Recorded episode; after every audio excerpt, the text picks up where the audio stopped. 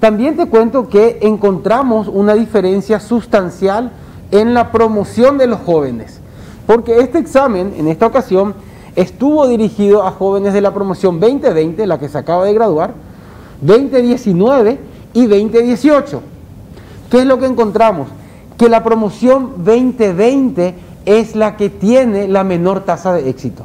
Entonces, al comparar entre promociones, también encontramos nuevamente como una especie de validación del efecto de eh, año académico que tuvimos en el, en el 2020.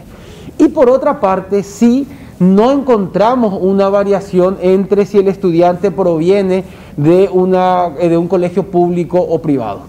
Eh, es decir, hoy podemos hablar de que hay básicamente un resultado muy parejo eh, ya sea institución pública, subvencionada eh, o privada, lo cual habla también de eh, que es una situación del sistema como tal. No es solamente de la oferta pública, sino también de la, de la privada que de alguna forma se ayorna a estandarizar su calificación con la pública, no se desmarca en ese sentido. Entonces, hay muchos elementos para darle a un análisis, porque el efecto que puede tener en el tiempo es muy contundente. Ahora sí, y que no sirva como un consuelo, como se dice, esto se está dando a nivel mundial. Eh, el efecto, ya nos decía Alfredo en su, en su, en su introducción, eh, sabíamos que esto iba a pasar, solamente que eh, nos llama la atención o saltan las alarmas porque un examen preparado para los chicos más destacados tiene este resultado, entonces, bueno, vemos que el efecto es inmediato. Eh, es decir, eh, ya al año mismo se nota el, la no presencialidad en el aula. Bueno, me gustaría, Federico y Alfredo, dejar para el próximo bloque lo que corresponde a las carreras que son más elegidas, también eh, qué rubros son los que más necesitamos hoy en Paraguay, si se tienen ese tipo de datos también desde el, equipo MF o los más demandados, por lo menos en, materia de mano de obra, los que más demandan, digo. Y ahora, antes de irnos a la pausa, consultarte también em, lo relacionado a la lectura comprensiva.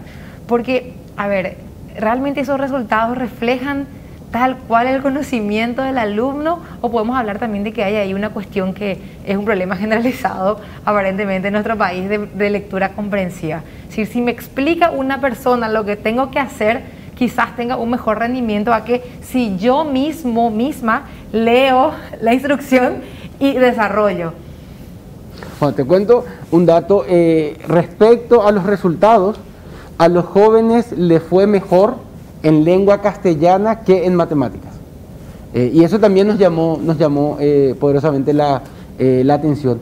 Estos contenidos fueron desarrollados por el MEC en base a un poco una, especie de resumen de los 12 años de, proceso, justamente buscando esos conocimientos básicos que se supone llevan al joven a tener un buen desarrollo profesional, inclusive social.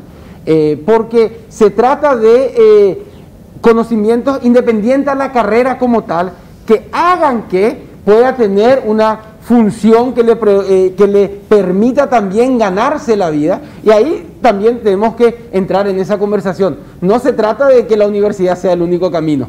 Y yo creo que hay que desmarcarse como sociedad también a que el único aspiracional de la familia sea el título universitario. Nosotros sí necesitamos darle lugar a las tecnicaturas o a esas carreras técnicas profesionales como tal, que de alguna manera acompañan ese desarrollo eh, o esa generación de título universitario eh, como tal. Entonces hay una conversación ahí demasiado importante, pero nuevamente para redondear en, cuanto a eh, lengua castellana y matemáticas.